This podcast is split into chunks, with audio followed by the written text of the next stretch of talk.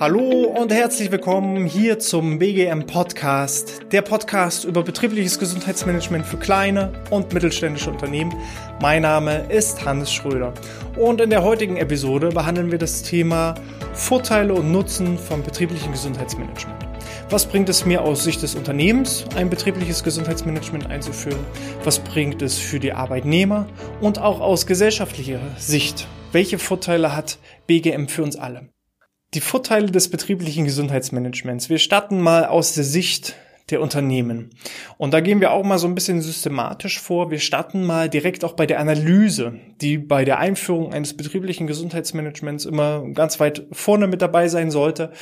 Ähm, ja, wenn wir so ein kleines, weil das ist ja der BGM-Podcast für kleine und mittelständische Unternehmen, von daher, wenn wir mal als Beispiel so ein kleines Unternehmen nehmen, eine Kfz-Werkstatt mit vielleicht zehn Mitarbeitern.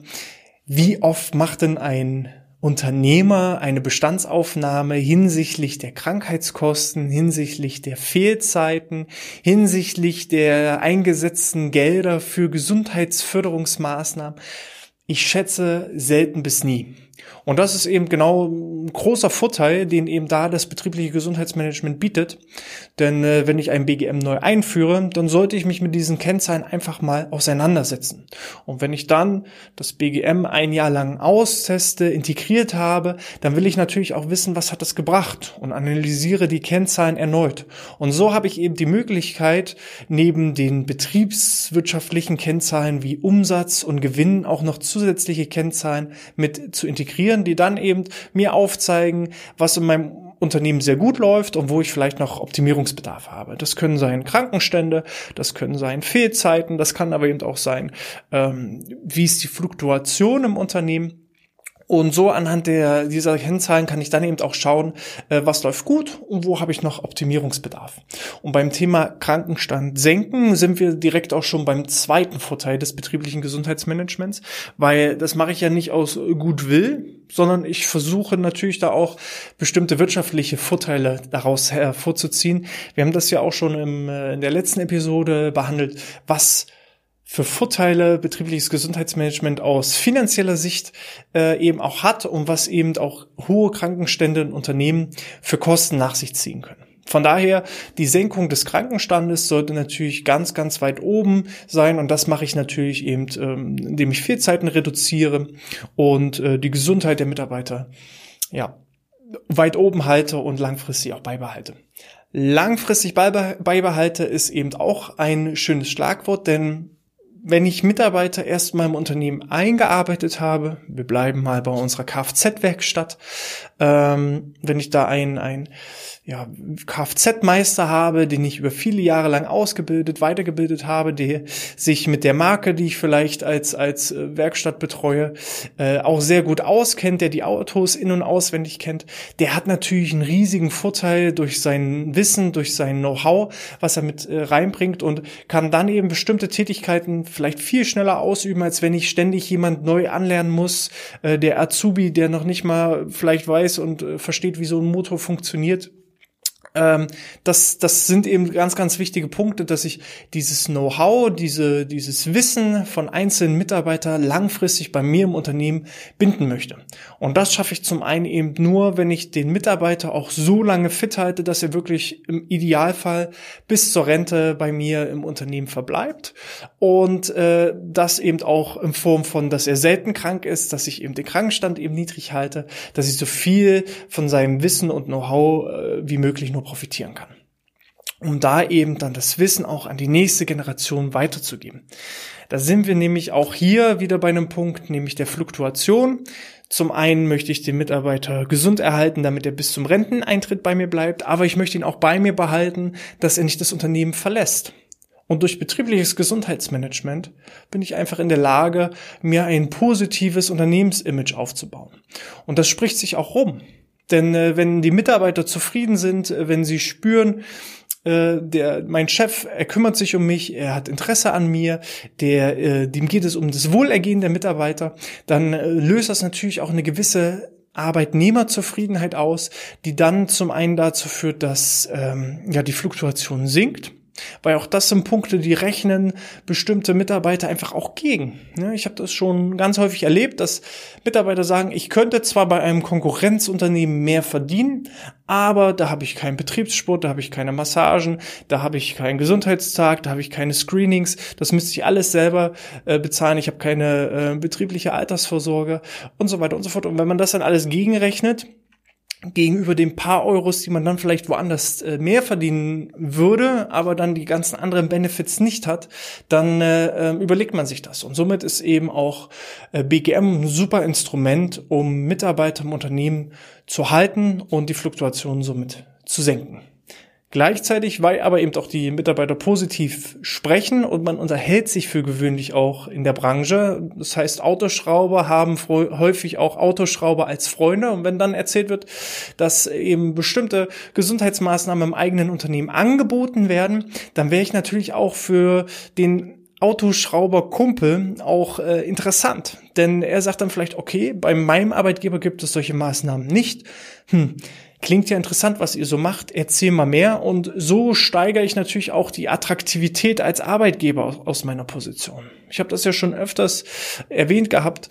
Äh, es ist nun mal nicht mehr so, dass die unter die Arbeitnehmer bei uns im Unternehmen Schlange stehen, sondern wir als Unternehmer müssen uns bei den Arbeitnehmern bewerben. Und das können wir mit einem betrieblichen Gesundheitsmanagement sehr, sehr gut. Ich muss es aber auch eben kommunizieren. So kann ich eben auch in den Stellenausschreibungen, die ich vielleicht schalte, mit reinnehmen, dass eben ein betriebliches Gesundheitsmanagement angeboten wird. Ich kann sowas auch in Bewerbungsgesprächen als Unternehmen mit anbringen. Und das erzeugt natürlich auch ein gutes, positives Gefühl für potenzielle Arbeitnehmer. Und somit steigere ich eben auch das Ansehen, das Image des eigenen Unternehmens und bin so attraktiv als ähm, Unternehmen.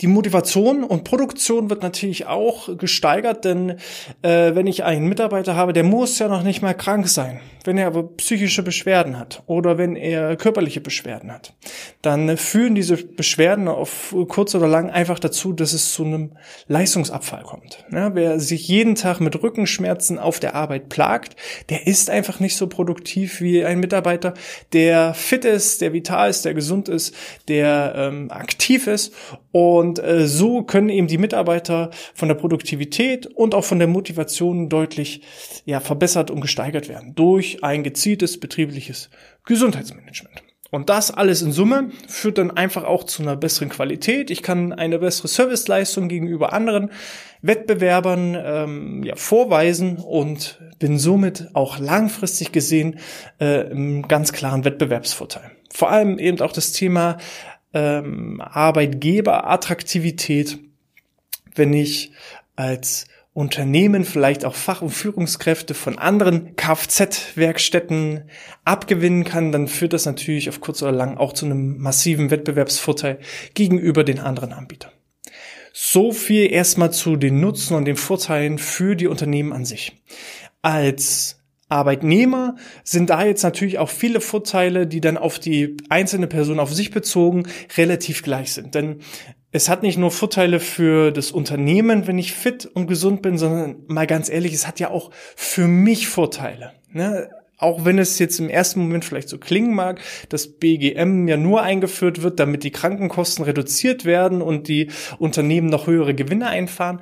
Aber für mich als Arbeitnehmer ist es doch auch viel, viel wertvoller, wenn ich eines Tages in Rente gehe und dann kein körperliches Frack bin, sondern noch fit und vital und dann eben den zweiten Lebensabend äh, auch wirklich in vollen Zügen genießen kann und nicht dann eben, ja, mich von der Arbeit nach Hause schleppe und dann nicht mehr lebensfähig bin, sondern nur vor mich hin vegetiere. Von daher, die Verbesserung meines eigenen Gesundheitszustandes steht ganz, ganz weit oben. Und da kann ich eben auch meine eigenen gesundheitlichen Risiken senken wenn ich eben auch solche Maßnahmen, die mir der Arbeitgeber bietet, ich finde das immer wahnsinnig schade, wenn, wenn ähm, Unternehmen ihren Mitarbeitern etwas anbieten und dann nutzen irgendwo 10 bis 20 Prozent der Belegschaft solche Angebote. Weil ähm, ich selber, wenn ich jetzt zu einem Rückenscreening gehe oder zum Betriebsarzt gehe oder oder oder, ich kann ja auch selber für mich bestimmte gesundheitliche Risiken vorab abchecken.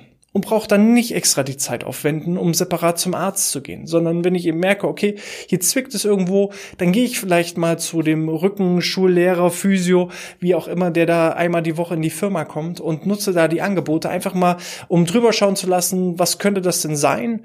Natürlich, der Physio darf keine Diagnose stellen, aber wenn er mir vielleicht ein paar Übungen zeigt und äh, dadurch eine Verbesserung von meinem eigenen Wohlbefinden erzielt wird, dann hat das natürlich riesige Vorteile für mich. Ne?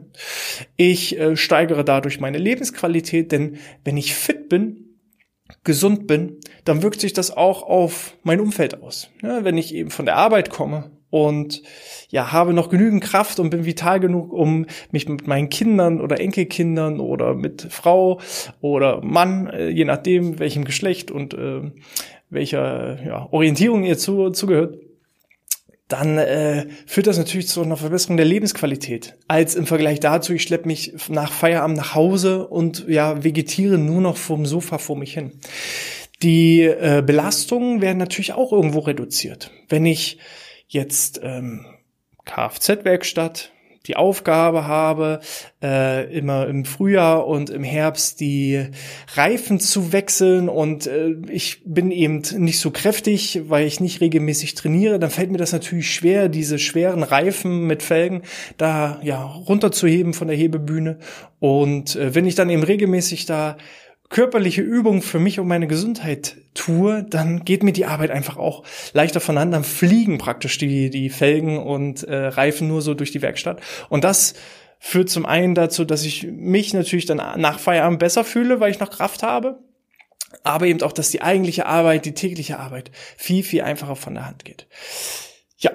Die Erhöhung der Arbeitszufriedenheit, weil wenn mir die Arbeit Spaß macht, wenn ich bestimmte Inhalte habe, die mir äh, wahnsinnig Spaß machen auf Arbeit, dann überträgt sich auch das wieder auf meine Freizeit. Ne? Wenn ich von der Arbeit komme und bin völlig fix und fertig, auch nicht nur körperlich, sondern auch psychisch, mental, dann ist das nicht super. Sondern wenn ich eben spüre, ich habe da Spaß bei der Arbeit, ich spüre, ich habe einen positiven und ähm, interessierten Unternehmer, Unternehmen, für das ich tätig bin, dann ist das einfach eine, eine gute Sache und äh, führt eben zu einer hohen Arbeitszufriedenheit. Und wenn ich dann natürlich auch, wenn wir wieder bei dem Beispiel sind, mit meinen Schrauberkollegen in der Werkstatt nach Feierabend noch zusammensitze und erzähle, was ich für einen guten Arbeitgeber habe und dann von den anderen diese Anerkennung bekomme, dass sie sagen, Mensch, das ist ja toll, wenn ich von meiner Frau zu Hause die Anerkennung bekomme, Mensch, das ist ja super, was ihr da alles so macht, das würde ich mir ja auch wünschen, dann fühle ich mich auch einfach gut, ne? weil ich habe einfach einen tollen Arbeitgeber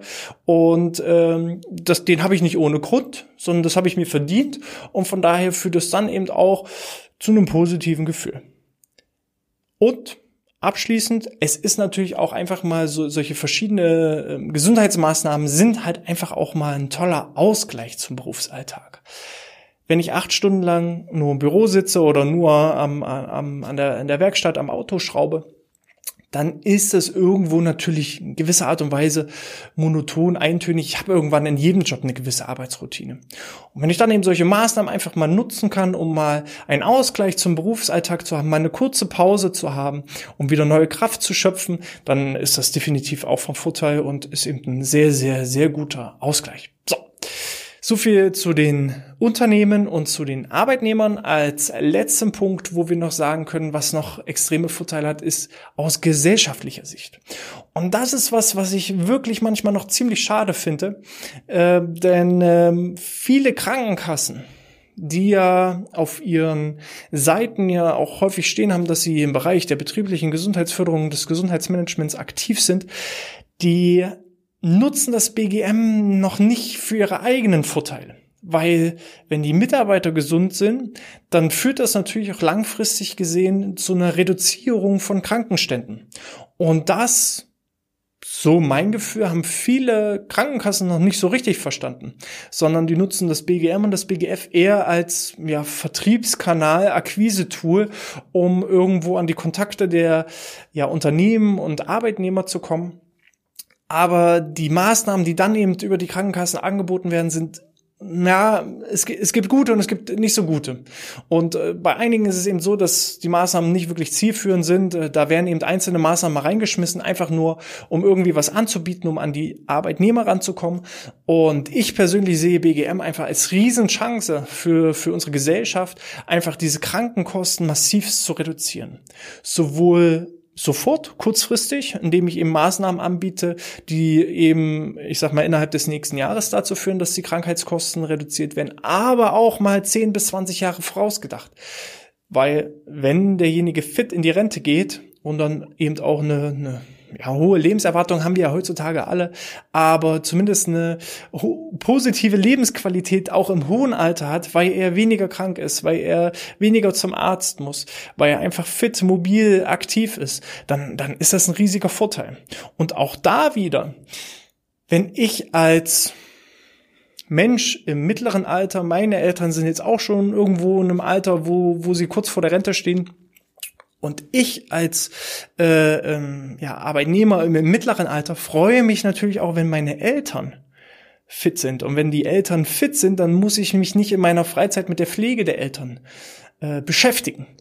Und äh, das ist jetzt auch nochmal langfristig gedacht. Wenn also auch unsere ältere Generation ins Rentenalter fit und vital hineingleitet, dann habe ich mit der nächsten Generation, die eben ja dann die Älteren sonst pflegen müsste, größere Vorteile, weil die können sich auf ihre Arbeit fokussieren, haben eine höhere Lebensqualität, sind produktiver, motivierter, anstatt eben äh, ja so eine Art Zweitjob als Krankenpfleger dann nach Arbeitsende zu haben. So, und das sind durchaus äh, ja riesige Vorteile aus gesellschaftlicher Sicht und äh, Produktivität und Motivation und Arbeitgeberattraktivität sind natürlich auch aus gesellschaftlicher Sicht wahnsinnig spannend, weil wir eben einfach in der Konkurrenz im globalen, in globaler Konkurrenz gegenüber äh, ja, dem asiatischen Kontinent als auch Amerika stehen und so eben auch versuchen müssen, dieses Know-how, dieses Wissen, was wir im Land der Dichter und Denker hier in Deutschland haben, einfach auch beizubehalten,